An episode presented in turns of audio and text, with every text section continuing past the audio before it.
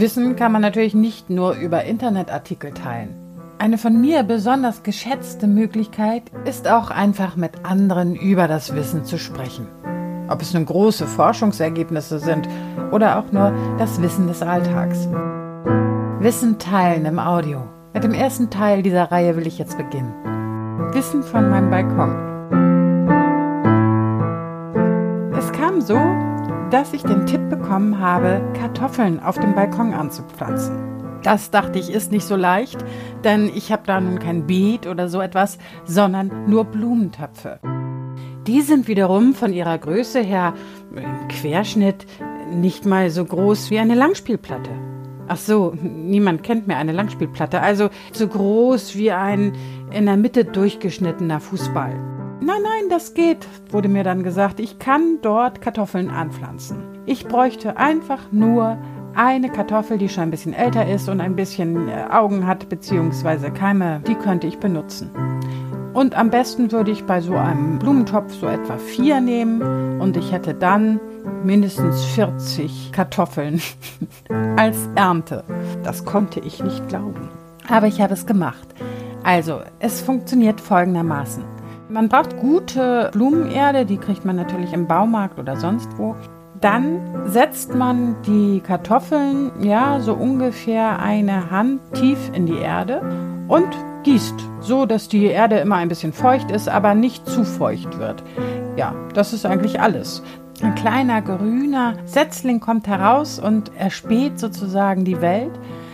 Wenn das der Fall ist, in dem Moment sollte man häufeln, wurde mir gesagt.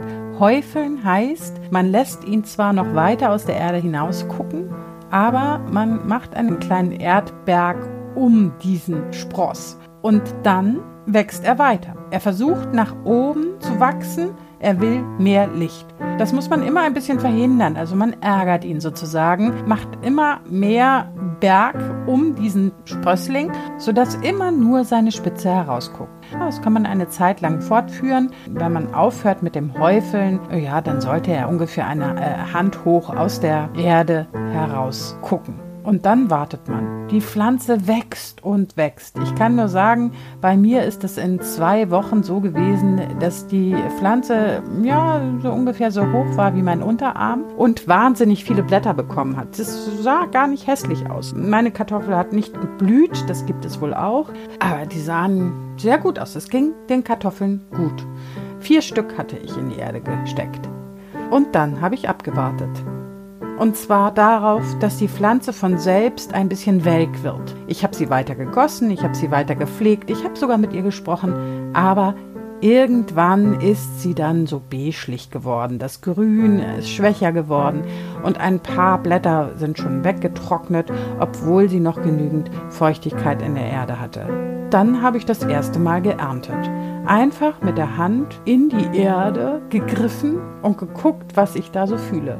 Und also für eine Person eine ganz schöne Mahlzeit. Also es sind keine großen Riesenkartoffeln. Ich weiß nicht, ob es wirklich 40 Kartoffeln waren. Ich esse nun nicht jeden Tag Kartoffeln, aber ich habe in diesem Jahr meine Kartoffeln aus dem eigenen Blumentopf gegessen. Ohne Dünger, ohne Chemie und es war lecker.